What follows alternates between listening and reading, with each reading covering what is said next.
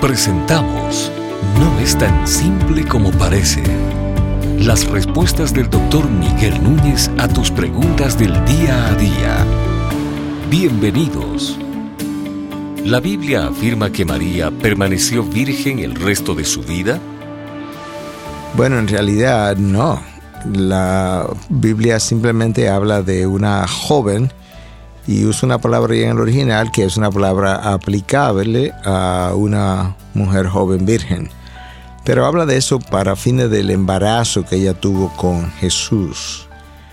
Luego la Iglesia Católica, basada de nuevo en la tradición, comenzó a hablar no solamente de que ella permaneció virgen en el sentido de que nunca tuvo relaciones sexuales, en el sentido de que nunca tuvo más hijos, sino que la tradición católica afirma y el dogma católico que aún al momento de Cristo nacer, el himen permaneció intacto por medio de una acción milagrosa del Señor y que por tanto ni siquiera al dar a luz a Jesús ella perdió su virginidad.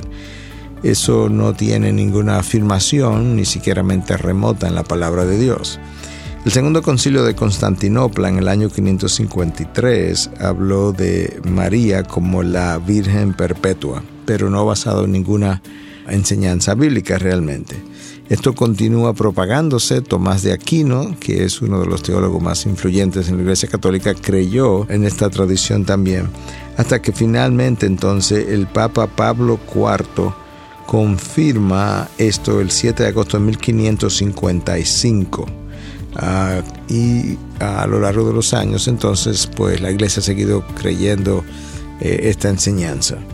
En realidad la Biblia afirma más de una vez y habla de los hermanos de Jesús en varios pasajes. Y obviamente si eran hermanos de Jesús, pues nosotros entendemos que eran hijos de María. Ahora tenemos que admitir que a veces la palabra utilizada ahí en el original y traducida al español como hermanos se usó en el pasado con relación a primos, pero cuando tú tienes un pasaje donde dice que María y los hermanos de Jesús estaban buscando a Jesús, ¿qué haría María con primos de Jesús buscando a Jesús? Como que no tiene sentido. Y realmente cada vez que tú encuentras ese grupo de personas nombradas con nombres específicos como hermanos de Jesús, aparecen junto con María, que hacen todos estos primos siempre corriendo atrás de María. Ah, no tendría ningún sentido. Nosotros entendemos de una manera más natural que estos representan verdaderos hermanos de Jesús. Ahora, ¿de dónde viene todo esto? Bueno, lamentablemente en la tradición, en el pasado de la Iglesia Católica Romana, ha habido un mal entendimiento de la sexualidad humana.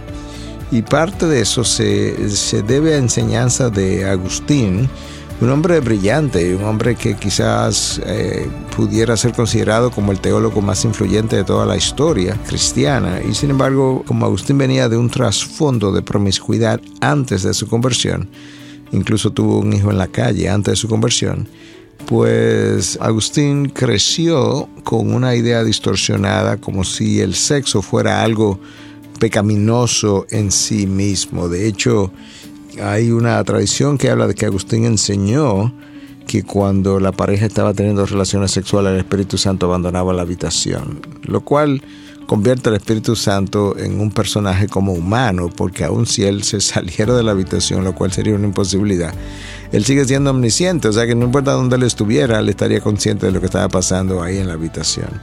No, la sexualidad fue ordenada por Dios desde antes de la caída de Adán y Eva, porque Dios nos ordenó y, nos dice o nos mandó a ser fecundos y a multiplicarnos.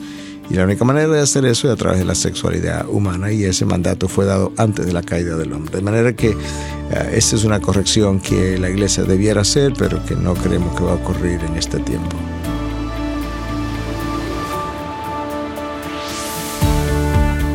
Estas y otras preguntas llegan hasta ustedes gracias a la valiosa colaboración de nuestros amables oyentes.